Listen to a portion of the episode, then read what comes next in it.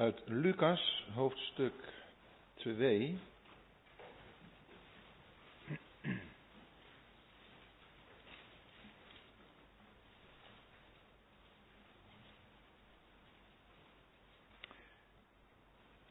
Vers 25. Lucas 2, vers 25.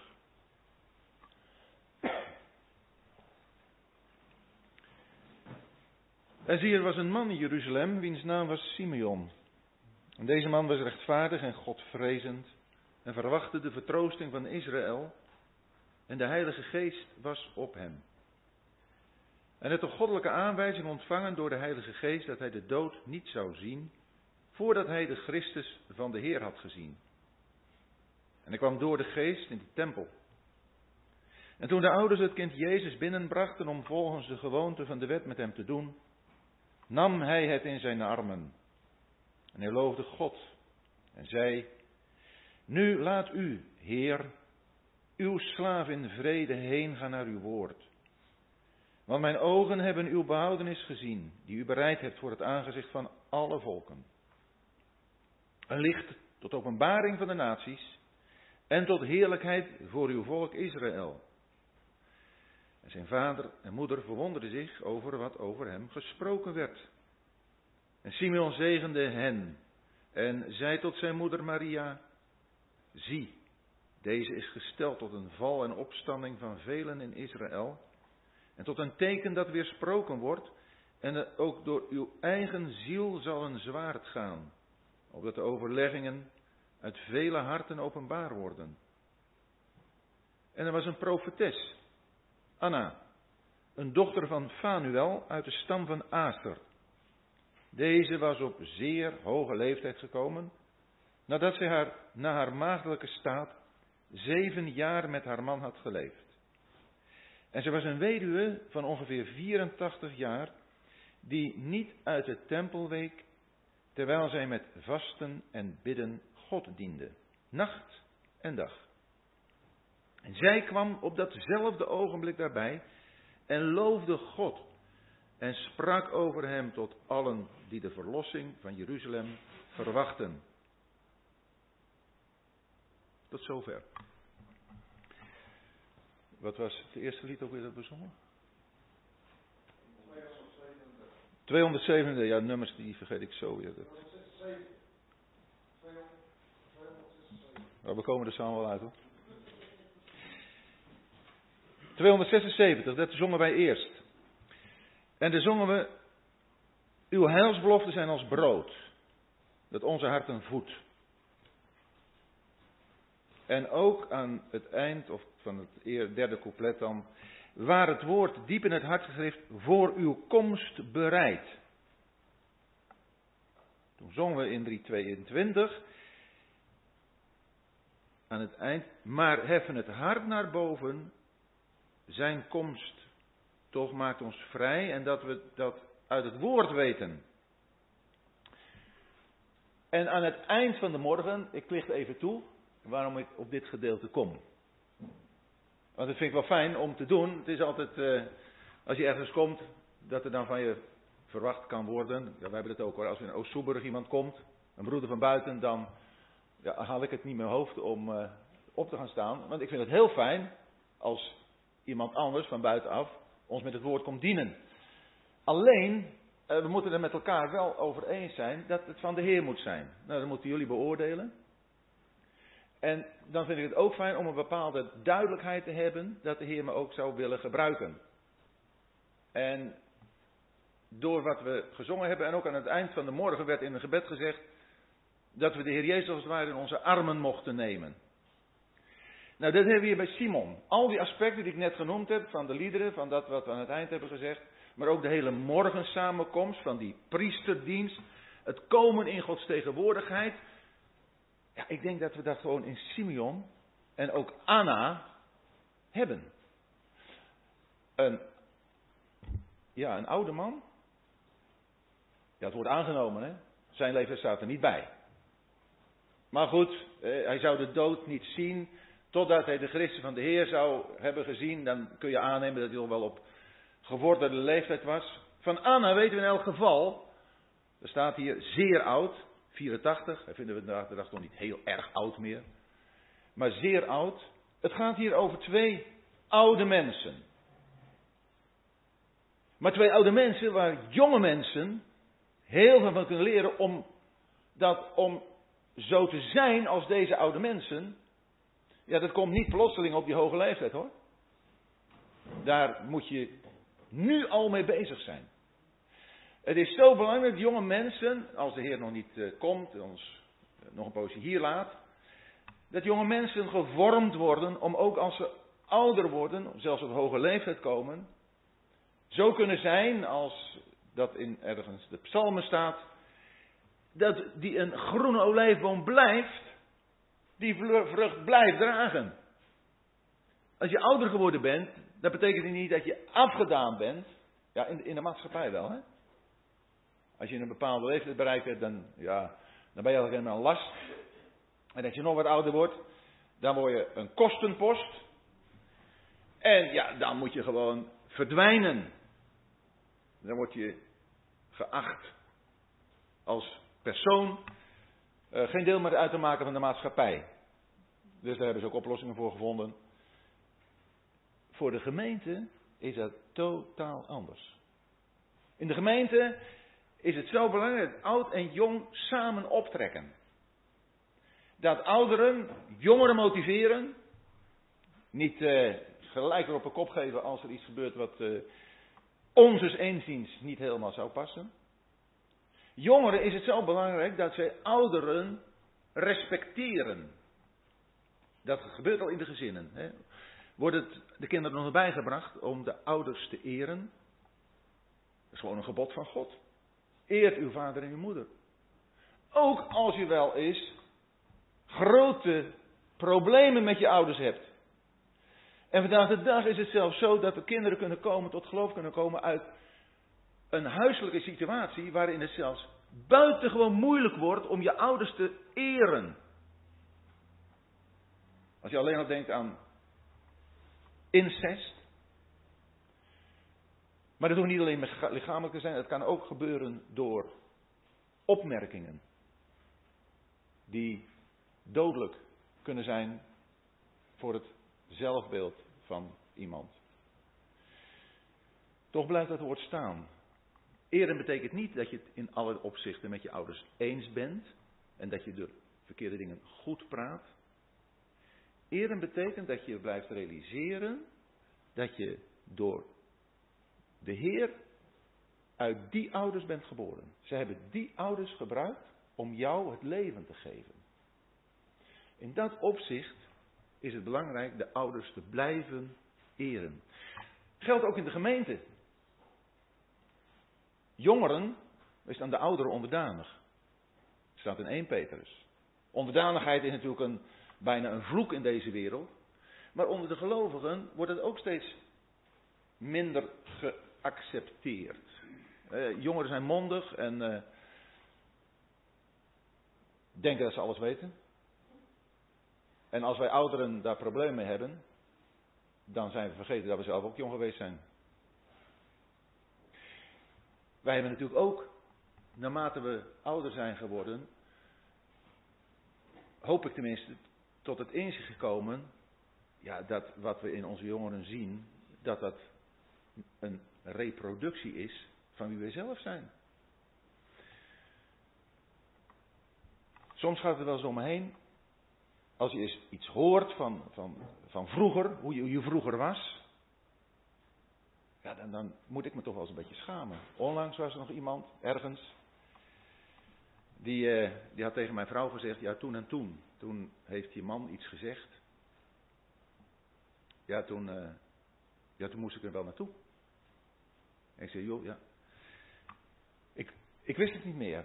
Er zijn heel veel dingen die ik vergeet, niet alleen nummers van liederen.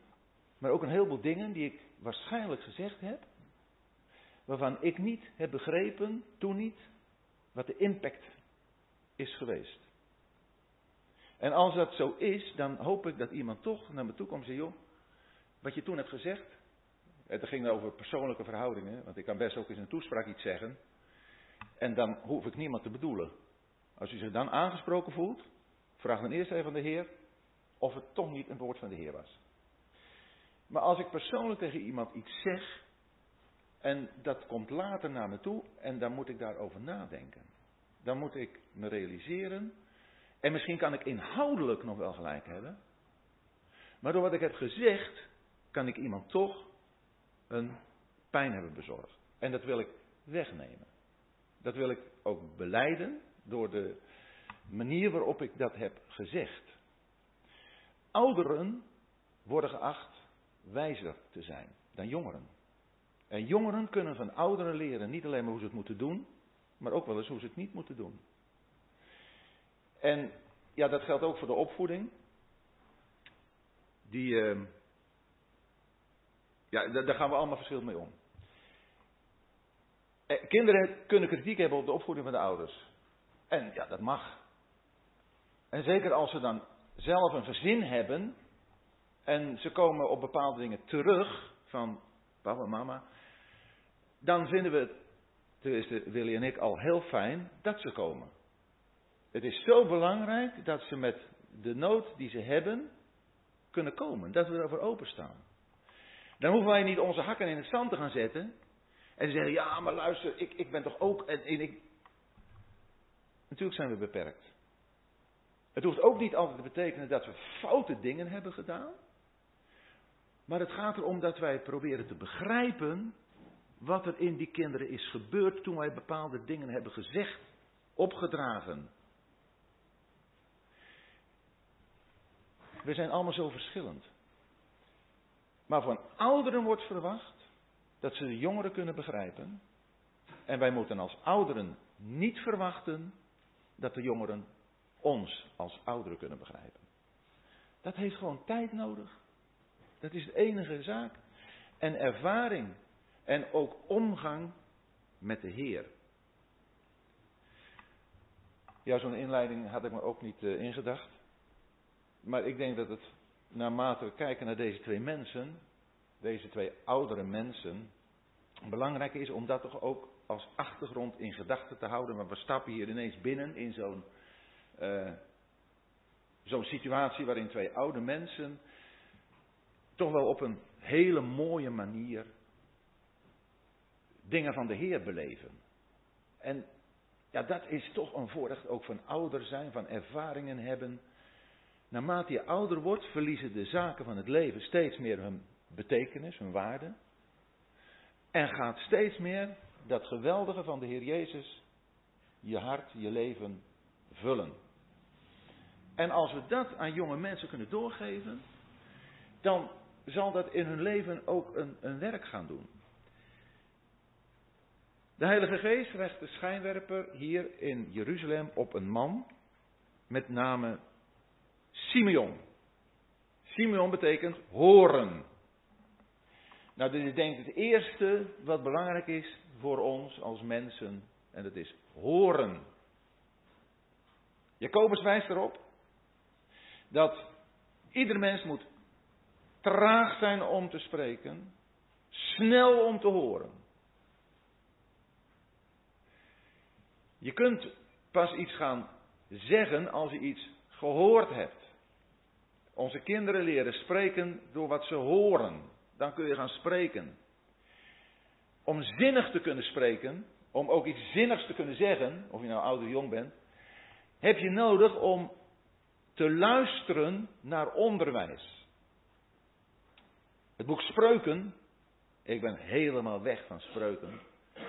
Het boek Spreuken is zo ongelooflijk actueel. Waar je hoort hoe een vader met zijn zoon spreekt en zegt steeds: Hoor jongen, luister, neem ter harte, doe dit, doe dat. Dat is een vader die heeft tijd voor zijn zoon, die gaat met zijn zoon samen zitten hij wijst een zoon op dingen. Als je spreuken 7 leest, dan lees je daar hoe die vader zegt tegen zijn zoon, moet luisteren, ik zat daar te kijken. En dan zie ik daar een jongen zeg, en die zwalkt daar een beetje over de straat. En die komt er in de richting van de hoerenbuurt. En, en daar komt een vrouw aan, uitgedorst als een hoer. En hij beschrijft gewoon hoe deze jongen wordt ingepalmd. Dat is een vader die is heel goed op de hoogte met wat er speelt. En die zegt zijn zoon, zo gaat het. En in hoofdstuk 1 begint het al. In hoofdstuk 1 van Spreuken zegt die jongen, moet je luisteren. Als er jongens naar je toe komen, als er een gezelschap naar je toe komt, joh, kom, hey, wij kunnen snel geld maken. Jij, je hoeft helemaal niet mee te doen, ga maar op wacht staan. En wij gaan iemand vermoorden en dan gaan we de buit pakken en dan mag jij met ons delen. Dat zijn van die mensen hier, kom, ga mee. Snel geld. Willig niet in, jongen. Willig niet in, zegt die vader. Doe het niet, want je voeten gaan op de weg naar de dood. Een vader die goed weet waar hij over praat. Maar ook een vader, van wie we dan in Spreuken 4 lezen, die zegt: Ik was ook een kind van mijn vader. En ik heb ook geleerd van mijn vader. Gaat de generaties door. Horen, luisteren is zo belangrijk. We moeten de tijd nemen om te luisteren. En we zijn vandaag de dag zo ongelooflijk beeld ingesteld. Alles wat we zien, dat betekent vaak dat we niet meer luisteren. Want wat we zien, dat houdt ons bezig. Maar de tijd nemen om te luisteren. Simeon, betekent horen of luisteren, was rechtvaardig en godvrezend en verwachtte de vertroosting van Israël. Dat betekent, de man had zijn uh, bewijzen geleverd en beleverde hij nog steeds dat hij ieder het zijne gaf. Rechtvaardig zijn. Rechtvaardig betekent dat je aan ieder geeft wat hem toekomt. God geeft wat hem toekomt. Je naaste geeft wat hem of haar toekomt. Recht doen. Eerlijk zijn. Oprecht. Hij was Godvrezend. Dat betekent niet dat hij bang was voor God, maar hij had ontzag. Hij had eerbied voor God. En het toekomstperspectief. Hij verwachtte de vertroosting van Israël. Vertroosting. Wanneer heb je vertroosting nodig? Als je in verdriet bent. Als je ter neergeslagen bent. Dan heb je troost nodig. Een van de aspecten van de profetische bediening, we hebben daar in ons gebed aan gedacht, het profetische woord, zoals dat dan ook ja, door ons met name zondagsmiddags ook mag worden beleefd, is dat er woorden worden gesproken tot vermaning, maar ook tot vertroosting, tot opbouwen, tot vertroosting. Ieder die, ehm, die enig besef heeft van de ellende van de wereld. En over het algemeen heb ik begrepen, ik gehoord van mensen die het kunnen weten, zijn vrouwen daar veel gevoeliger voor dan mannen. Voor de nood, voor de ellende, de pijn die er geleden wordt. En voor hen vooral is die vertroosting van grote betekenis, maar ook voor ons mannen. We hebben vertroosting nodig als we kijken naar de omstandigheden van het volk van God. Daar gaat het om. Het volk van God is in diepe ellende. En dan lezen we van hem dat de Heilige Geest op hem was. Ja, dat is prachtig. Kon natuurlijk nog niet zijn de Heilige Geest in hem, want de Heilige Geest zou pas komen als de Heer Jezus was verheerlijkt. Lezen we in Johannes 7, vers 37 tot 39. Als de Jezus verheerlijkt zou zijn, dan zou de Heilige Geest komen. Maar de Heilige Geest werkte natuurlijk wel op aarde.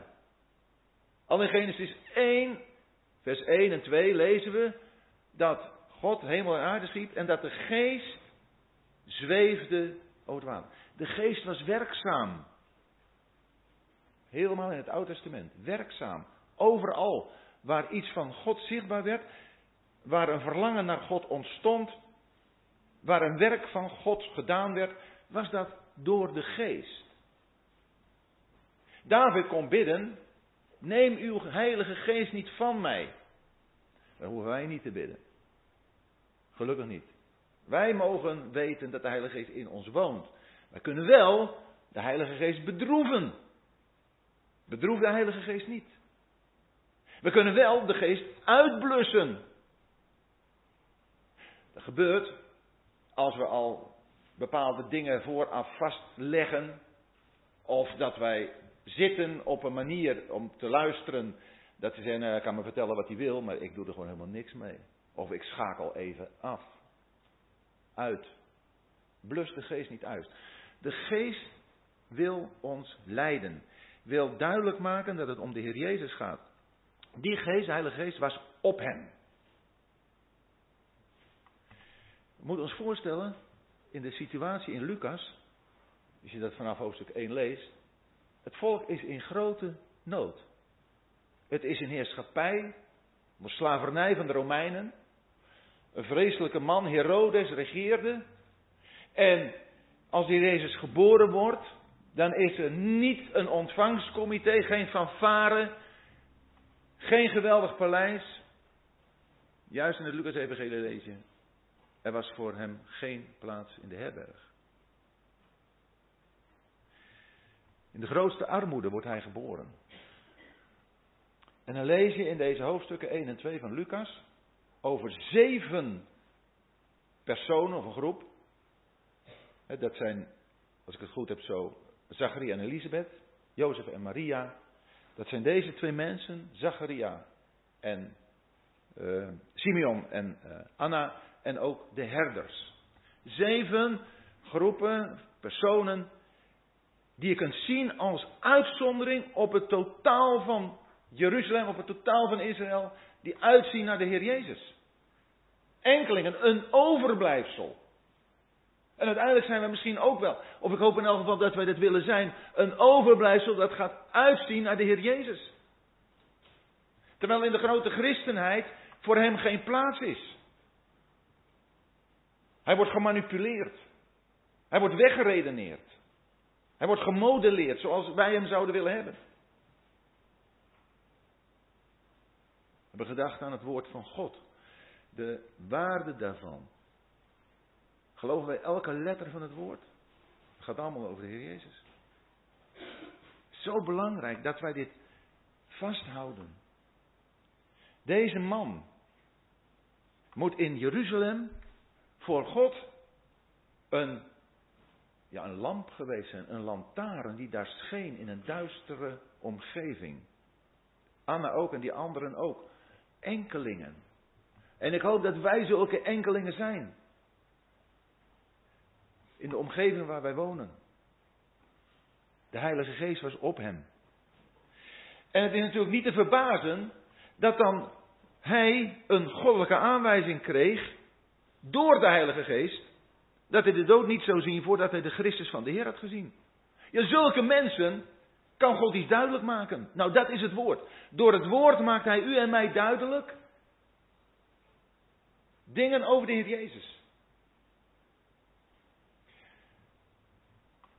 Als we door de Heilige Geest geleid worden, dan zullen we naar het woord geleid worden. Daar hebben we over gezongen. En dan zullen we gaan kijken naar de heerlijkheid, de schoonheid, de waarde van de Heer Jezus. Als hier staat van Simeon dat hij de dood niet zou zien, dan zou je kunnen zeggen: Hé, hey, wij gaan de dood niet zien. Want wij verwachten de Heer Jezus. Hij komt vandaag, hij kan vandaag komen. Dat is toch waar, of niet? Ja, we geloven het. Ik geloof het ook. Maar zo vaak denk ik daar niet aan. Ja, kan ook niet continu lopen denken van hij komt, hij komt, hij komt. Maar het zou toch mooi zijn als we elkaar daarmee zouden bemoedigen. In, in de eerste, bij de eerste christenen was het, als je elkaar ontmoette, de Heer is waarlijk opgestaan. Hij is waarlijk opgestaan. Maar het zou toch mooi zijn, ik zou maar even spontaan vraag, als je tegen elkaar zegt, hé, hey, de Heer komt spoedig. De Heer komt spoedig. Dat is een vertroosting. 1 Thessalonicense 4, daar lezen we. Vertroost dan elkaar met deze woorden. Hij komt spoedig. Wat is dat iets geweldigs? Deze aanwijzing krijgt Simeon, een goddelijke aanwijzing door de Heilige Geest. En dan zie je dat hij door de geest in de tempel komt. We zijn hier bij elkaar als gemeente. De gemeente is het huis van God vandaag. En dat betekent dat wij mogen verwachten een ontmoeting te hebben met de Heer Jezus als we als gemeente samenkomen. De grondslag van het woord van God. Dan gaan we iets van Hem zien. En dat is voor de een wat meer, voor de ander wat minder. We hebben het allemaal wel. Dat je de ene keer er wat beter in zit. Ik zeg het even wat menselijk. Dan de andere keer. Soms dan, dan kunnen dingen nog zo door je hoofd heen gaan. En hoeven helemaal geen slechte dingen te zijn. Maar dingen die je kunnen bezighouden. Maar ook zorgen. We zitten hier en, en tegelijkertijd dan kunnen er een heleboel dingen door je heen gaan die niks te maken hebben met waar we hiervoor zijn. Als u het niet herkent, dan ben ik een uitzondering, maar ik heb het wel. Ik kan het wel hebben als je thuis voor het eten bidt. Dan denk je, oh ja, wat hebben we nou eigenlijk gezegd? Het kan allemaal zo gewoon te worden. Zo gewoon te worden. En in het huis van God, dat is het mooie, denk ik, van toch het huis van God. Daar kun je komen. En soms helemaal er niet bij zijn. En dan ontmoet je anderen en je merkt, er is een leven voor de Heer. Er komt eerbied voor de Heer, er komt aanbidding voor de Vader. En je wordt gewoon meegenomen. Je wordt meegenomen. We hebben het er wel eens over. Het is zo mooi in Deuteronomium staat dat ze moesten drie keer naar, per jaar naar, Jeruzalem. En dan moesten ze hun uh, offers meebrengen. Maar het kon ook gebeuren dat je geen offer had. Maar dan kon je dat daar bij Jeruzalem kopen. Dan kon je dat kopen daar bij Jeruzalem. Nou, en zo kan het ook ons gaan. Je kunt van huis komen met een hart vol. Er staat ook in de Bijbel.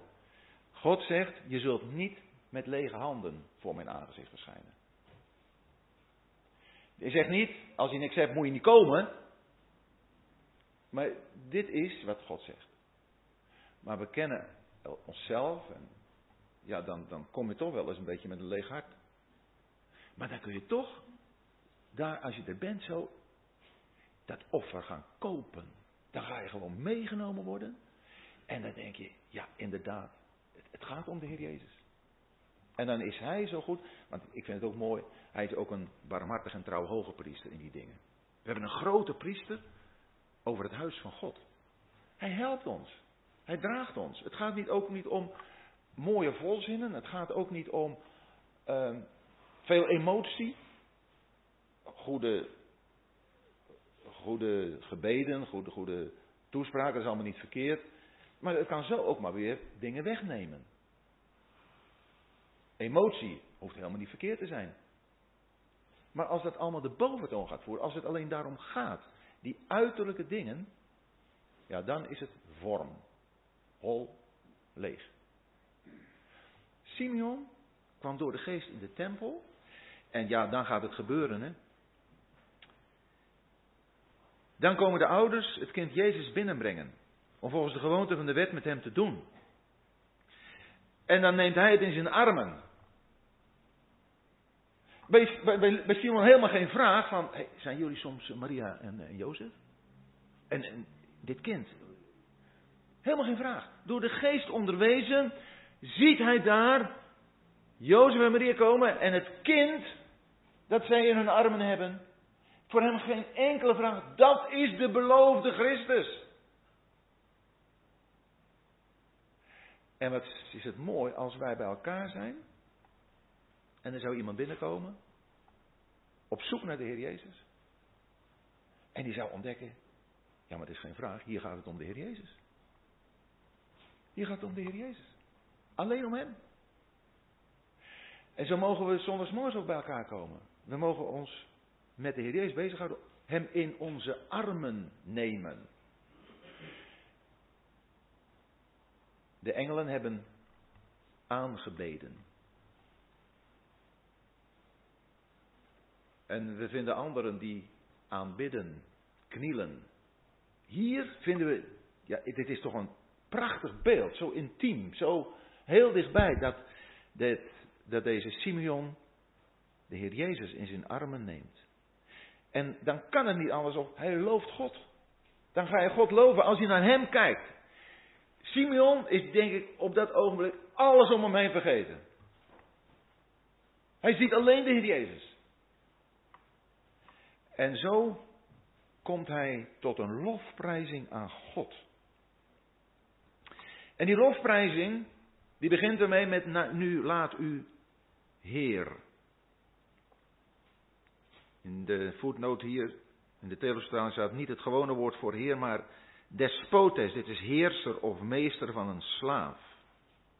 Nu laat u Heer. Zou het niet de eerste uiting zijn van, uh, van eerbied, van ontzag, dat we Hem die wij in onze handen hebben, niet tot een persoonlijk vriendje verklaren, maar werkelijk de Heer. Mijn Heer. We vinden dat vier mensen zeggen in de Bijbel. Mijn Heer. Thomas heeft het gezegd. Paulus heeft het gezegd.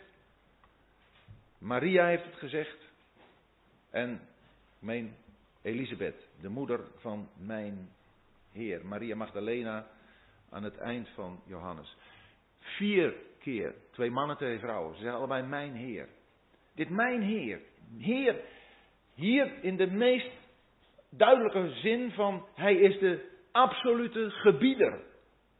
Ja, dan moet je toch geloof hebben als je in zo'n klein kindje Zo'n pasgeboren baby, acht dagen oud. De Heer ziet, de heerser van het heelal, daar moet je geloof hebben. Dat, dat kun je niet bedenken. Maar hij zag het. En hij zegt het. En hij zegt dat hij de slaaf is. Nu laat u Heer uw slaaf. Ja, dan zo'n Heer wil je dienen. Daar wil je helemaal je leven aan geven. In vrede ga je dan. Dan ga je niet met angst in je lichaam, maar dan ga je met vrede. En dat naar uw woord. Daar hebben we dat. Naar uw woord. Simeon kende het woord. Het, het overviel hem allemaal niet, maar hij kende het woord. En als we het woord kennen, dan worden we niet geconfronteerd met plotselinge situaties waar we geen weet mee weten, waar we geen raad mee weten, waar we geen weet van hebben. Nee, dan herkennen we die door het woord. Want mijn ogen hebben uw behoudenis gezien, die u bereid hebt voor het aangezicht van alle volken. Hij heeft, Simeon, hier de behoudenis van de hele wereld in zijn armen. Omdat hij de behouder in zijn armen heeft. Is de Heer Jezus dat voor ons? Hij is het. Maar heb ik hem zo in mijn arm, heb ik hem zo in mijn hart. Dat ik weet, hij bestuurt het geheel al. Hij gaat hier in deze wereld orde op zaken stellen. Dat is niet Trump in Amerika. De man met de grote mond. Die Amerika wil groot wil maken. En die alle diplomatieke registers opentrekt. En alle leugens die hij kan maken bedenken om dat te verwezenlijken. En die binnenkort, of het later, gigantisch af zal gaan.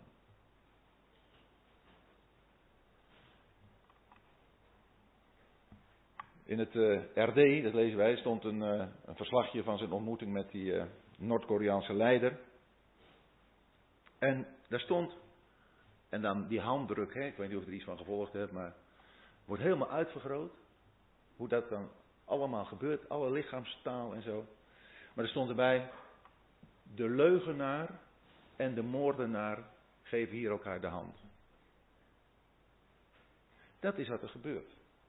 Wij moeten ons geen zand in de ogen laten strooien. Door wat de politieke wereldleiders allemaal van plan zijn, menen te kunnen doen. Simeon heeft hier de behouder van de wereld in zijn armen. Hij zal komen. En hij zal komen, hij is gekomen, maar hij zal nog een keer terugkomen. Want het is een behoudenis die bereid is voor het aangezicht van alle volken. En dan staat er in vers 32, een licht tot openbaring voor de naties en tot heerlijkheid voor uw volk Israël. Let op de volgorde. Hier staat dat de Heer Jezus eerst gekomen is tot licht voor de naties. En wij weten dat dat gebeurd is omdat hij verworpen is. En daardoor is het heil naar de volken gegaan. Dat lezen we ook in Jesaja 49, waar we vinden dat de Heer Jezus profetisch zegt, te vergeefs heb ik mij afgemat, mijn kracht besteed. En dan is het antwoord van God, nee. Ik heb je gesteld tot een licht van de, voor de volken. Het is te gering dat je voor mij een dienaar bent voor Israël. Hier hebben we dat ook. Maar dat betekent niet dat alles wat God aan Israël heeft beloofd niet door zal gaan. Ook dat gebeurt. Nadat de volken ook terzijde zijn gesteld. Omdat zij, wat met Nebukadnezar is begonnen, de tijd van de volken hebben volgemaakt. Dan komt de Heer Jezus terug. Dan gaat Hij hier op aarde regeren. Dan komt Hij niet meer als een baby. Dan komt Hij gezeten op het witte paard. Dat vinden we in openbaring 19. Ook zo'n indrukwekkend tafereel. Ja, je moet het gewoon geloven. En niet alleen maar geloven, maar ook, ja, dit moet je leven bepalen. Natuurlijk houden de mensen van deze wereld geen rekening met het feit dat de hemel een keer open gaat. En dat daar die hele menigte paarden met ruiters daarop, voorafgegaan door het ene paard met die ene ruiter, de Heer Jezus, hier naar de aarde komt. Ja, ietsje verder dan Zaandijk, in, de, in Israël, bij de Olijfberg. Hoewel ook daar een beetje omheen nog. Maar dan komt hij. Dat gaat natuurlijk pas gebeuren nadat de gemeente is opgenomen. Dus wij hoeven niet te wachten op die geopende hemel. Voor ons is de hemel al open. Wij mogen weten dat wij de toegang hebben, hebben we vanmorgen aan gedacht, in geopende hemel. Daar mogen wij nu binnen gaan. Maar dan gaat de hemel echt open. In uh, Jesaja 63 of 64 ik hoor je daar die uitroep. Oh, dat u de hemelen scheurde. Gaat gebeuren. Geweldig. wij houden van een wolkeloze hemel. Maar die, die, die, die wolkeloze hemel, dat blauw, gaat een keer gewoon open. En dan komt de Heer Jezus. Ja, dat. En het mooie, het bijzondere, het indrukwekkende is dat we zijn daarbij. En dan staat er in 2 Thessalonicense 1, dan zal hij verheerlijkt worden in zijn heiligen en bewonderd in allen die geloofd hebben. Hé, hey, dan staan we daar. Dan omgeven wij hem als een decor. Hij centraal. En dan wordt hij in ons allemaal gezien. We hebben helemaal geen moeite meer met elkaar. Zo, Zodra de Heer komt dan niet meer. Is het allemaal voorbij. En er wordt alleen zichtbaar wat de Heer Jezus in ons heeft gedaan, van ons heeft gemaakt. En de mensen op aarde, die zullen dat zien. Die zullen die hele schare van mensen zien. Ik ken jullie niet allemaal. Maar ik hoop dat jullie er allemaal bij zijn. Dat ieder die er is ook kan zeggen: Heer Jezus, kom. En dan gaan we naar hem toe en dan komen we met hem terug. Ja, er gebeurt nog even wat tussen. Maar dan komen we met hem terug en dan worden we verheerlijkt. Heerlijk wordt hij verheerlijkt in ons, zijn heiligen, zijn afgezonderden. Maar ook vooral, dat heeft me altijd diep getroffen, dat dan wordt hij bewonderd in alle die geloofd hebben. Waarom staat dat er nou zo bij? Omdat de mensen in deze wereld, die kijken naar u en mij. En, wat zien ze dan eigenlijk? waarin maken wij, waarin maak jij, waar maak ik het onderscheid uit met de mensen van de wereld? Is, is er nog wel eens enig onderscheid te zien trouwens? Mogen we ons best wel afvragen.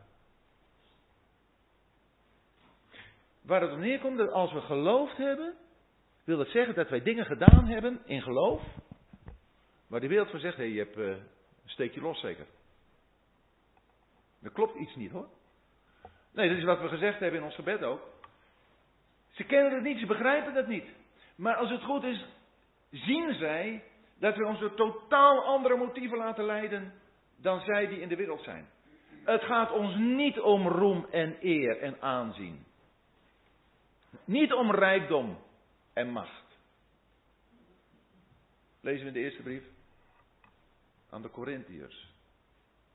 Niet vele machtigen, niet vele rijken, niet vele aanzienlijken. Als er iets van gevonden wordt in ons leven, dan verduisteren wij daarmee de glans van de Heer Jezus in ons leven. Als ik eraan denk, als u, als jij eraan denkt, dan zijn wij daar en dan zien de mensen ons. En zouden er dan ook zijn die zeggen, hè? Hij zei daar ook bij? Nooit iets van gemerkt op aarde? Zouden wij zo gekend willen zijn? Kijk, God kent ons. De Heer kent die te zijn zijn. Dat is geen enkel probleem. Gelukkig niet. En wij, ik, niemand van ons hoeft te beslissen voor de ander of die erbij zal zijn. Maar het moet natuurlijk wel duidelijk zijn.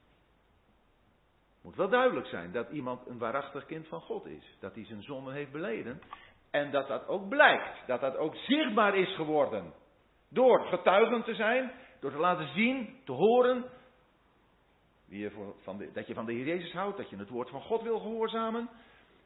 En dat je daarin, ja toch, het grote onderscheid maakt met de mensen van de wereld. Dat moet je op school kunnen zien. Dat je niet bent als de medeklasgenoten. Je leraar zoveel mogelijk te pesten. Dat is weer zoiets. Dat zeg ik nu. Ik heb het zelf ook gedaan. Dat is niet omdat ik beter ben. Maar het was wel verkeerd. Hetzelfde, het respect, gehoorzaamheid aan je ouders. Aan je baas. Als je een baas hebt. Dat je niet meedoet met de stakingen.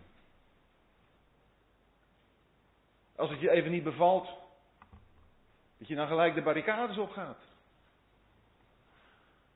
Wij zijn anders. Wij zijn niet afhankelijk van onze baas, wij zijn afhankelijk van onze Heer. Is Hij werkelijk onze despoot?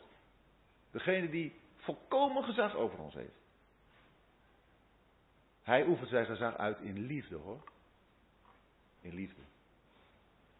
En dat is het grote verschil dat we kunnen maken, waardoor wij tonen, we hebben geloof. We gaan in geloof onze weg. Het zijn vaak dingen die de wereld niet begrijpt. Als je de twee kenmerken van geloof hebt, die in Jacobus genoemd worden. Jacobus zegt, heb je geloof? Nou, laat het dan maar eens zien uit je werken. Dat je kan wel praten, maar laat het me zien. En dan noemt hij twee bewijzen van geloof. Een man en een vrouw. Eerst Abraham. En wat is het bewijs van geloof? Dat hij zijn land verlaat en dan naar uh, Canaan of weggaat. Is ook wel geloof. Maar het bewijs dat Jacobus aanhaalt is, hij offert zijn zoon. Ja, hé. Steek je los. Iets wat de wereld totaal niet kan begrijpen en waarderen. Wat de wereld afschuw over spreekt. Praten ze natuurlijk niet over abortus, praten ze ook niet over euthanasie, andere manieren van doodmaken. Maar deze natuurlijke liefde die er is tussen vader en een zoon, die een zoon op het altaar legt, ja, dat is niet te begrijpen. Dan ben je een kindermoordenaar. En Ragab. Ja, Ragab. Dat is natuurlijk een landverraadster. Dat is ook niet, te, niet te, goed te praten. Er is ook geen enkel begrip voor op te brengen. Dat je zomaar je land verraadt. Abraham handelt in opdracht van God. In liefde voor God. Ragab handelt in liefde voor Gods volk. Nou, die twee aspecten bepalen het geloof. Handel ik uit liefde voor God? Handel ik uit liefde voor het volk van God? Dan laat ik me leiden door geloof. Ik verwacht ook niets terug. Geloof is vertrouwen op God. En dat wat je doet door Hem gezien en beloond wordt. Nou, als de Heer Jezus terugkomt, dan wordt het allemaal zichtbaar. Dat is dan al beloond, toch eventjes iets over die tussenfase. Dat is al beloond voor de rechterstoel van Christus. Dan zijn we al voor de rechterstoel van Christus geweest. Dat is ons hele leven openbaar geworden. Daar heeft hij het allemaal aan ons laten zien. Ik, ik verlang daarnaar hoor. Ik verlang daarnaar om voor die rechterstoel te staan. En dan samen met de Heer Jezus terug te kijken naar mijn leven. Vanaf het moment dat ik geboren ben, 17 jaar geleden. Tot op ja, het moment dat we naar de Heer gaan. Want ik kijk er naar Hem, met Hem naar, met de rechter, maar die mijn verlosser is. Waarvan ik weet dat alles wat ik in mijn leven gedaan heb, waar ik nog geen weet van heb gehad, verkeerde, zoals ik aan het begin zei, uitspraken gedaan, misschien ook dingen gedaan, die niet tot zijn eer waren. En dan ga ik er naar kijken en dan zou ik zeggen, Heer Jezus, ik ben het met u eens. Dit was verkeerd. En dan kun je alleen maar meer reden krijgen om die grote genade van Hem te prijzen. En dan kom je terug. En dan kun je net als Petrus, Petrus die de Heer verloochend had, maar door de Heer hersteld was, en daarna door de Heer gebruikt wordt voor zijn broeders, kunnen wij ook daarna door de Heer gebruikt worden voor een dienst in het vrederijk. Ja, dit zijn dit is de werkelijkheid. Dit is niet iets vaags, dit is geen, geen sprookje, dit is wat er gaat gebeuren. Zo heeft Simeon dat gezien, al in het, in het vooruitzicht, wat de Heer gaat doen. Er komt heerlijkheid voor de naties en voor, de volk, voor het volk Israël. Jozef en Maria die verwonderen zich erover wat er over hem gesproken wordt. En Simeon zegent hen. En zegt tegen zijn moeder Maria, zie deze gesteld tot een en opstanding van velen in Israël. En tot een teken dat weer gesproken wordt. En ook door uw eigen ziel zal een zwaard gaan. Opdat de overlegging met vele hart openbaar worden. Als je de Heer Jezus in je armen hebt. Als, je, als hij kostbaar voor je is. Betekent dat dat jij verworpen wordt. Dan zul jij niet de eer van de wereld oogsten. Maar de verachting dan zul je delen in zijn verwerping. De Heer is de verworpene. En Maria heeft het natuurlijk als moeder op een bijzondere wijze ervaren toen de Heer aan het kruis hing. Op dat moment komt Anna, een profetes. Zij uh, komt daarbij en staat er in vers 38, eh, looft ook God. Zij komt op dezelfde ogenblik erbij. Anna betekent genade. Fanuel, de naam, wat die betekent ben ik op dit moment vergeten. Aster betekent gelukkig. Genade, gelukkig. Dat is wat wij zien in Anna. En zij is een profetes. Dat betekent, zij wordt door God gebruikt om zijn woorden door te geven. Dat doet ze Uiteraard op de door God bepaalde manier, op de door God bepaalde plaats, net zoals Deborah ook een profetes was. Zij was een profetes die al op hoge leeftijd was gekomen. Er wordt iets verteld over dat zij zeven jaar met haar man had geleefd. En dat ze nu een weduwe van ongeveer 84 jaar was. Is een hele lange tijd is zij weduwe geweest. Dat betekent dat zij in die, en zeker in die dagen, dat ze in die situatie helemaal op God was aangewezen. Zij heeft niet uh, verbitterd geraakt, ze, heeft niet zitten kniezen, ze heeft niet gedacht van ja, wat, wat ben ik nog waard. Oude zusters, oudere broeders, oude broeders. We zijn niet uitgerangeerd, we kunnen doorgeven wat God in ons leven heeft gedaan. Kunnen we daarvan getuigen? Kunnen we iets aan onze kinderen, kleinkinderen doorgeven van de geweldige dingen die God heeft gedaan en die hij nog steeds wil doen? En met geweldige dingen bedoel ik dat hij betrokken is bij elk aspect van je leven. Dat er niets buiten hem omgaat. Dat hij je kent helemaal.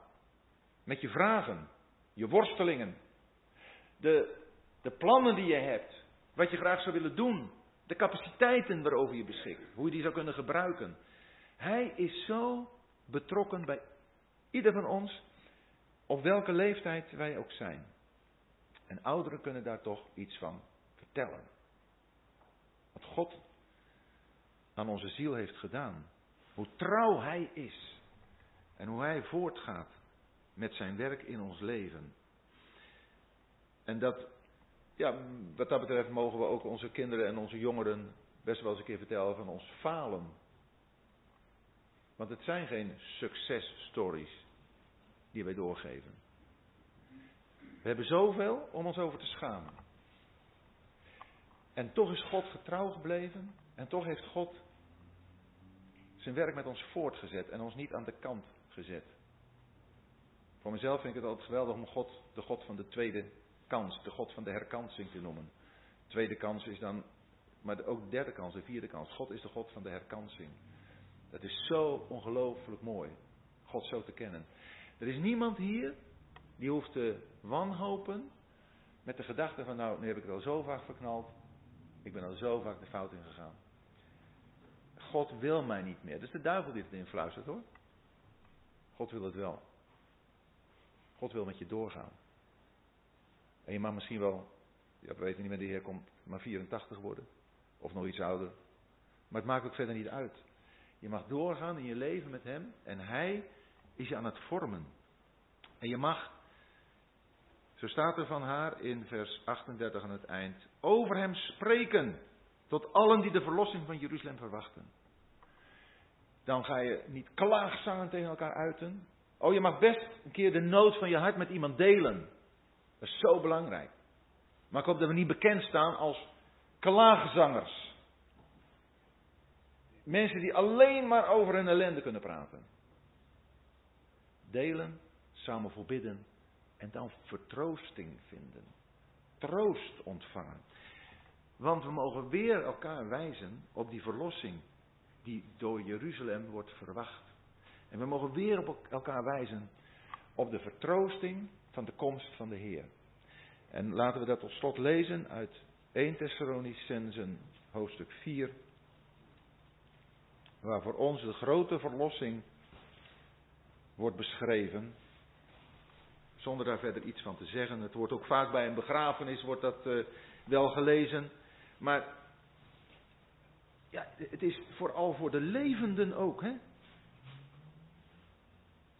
1 Thessalonicensen 4, vers 15. En hebben we weer het woord van de Heer. Dit zeggen wij u door het woord van de Heer, dat wij, de levenden die overblijven tot de komst van de Heer, de ontslapende geen zullen voorgaan. Want de Heer zelf zal met een bevelend roepen. Met de stem van een aartsengel. En met de bezuin van God neerdalen van de hemel. En de doden in Christus zullen eerst opstaan. Daarna zullen wij, zegt Paulus, de levenden die overblijven, samen met hen in wolken worden opgenomen, de Heer tegemoet in de lucht. En zo, op die manier, zullen wij altijd met de Heer zijn. Altijd met de Heer zijn.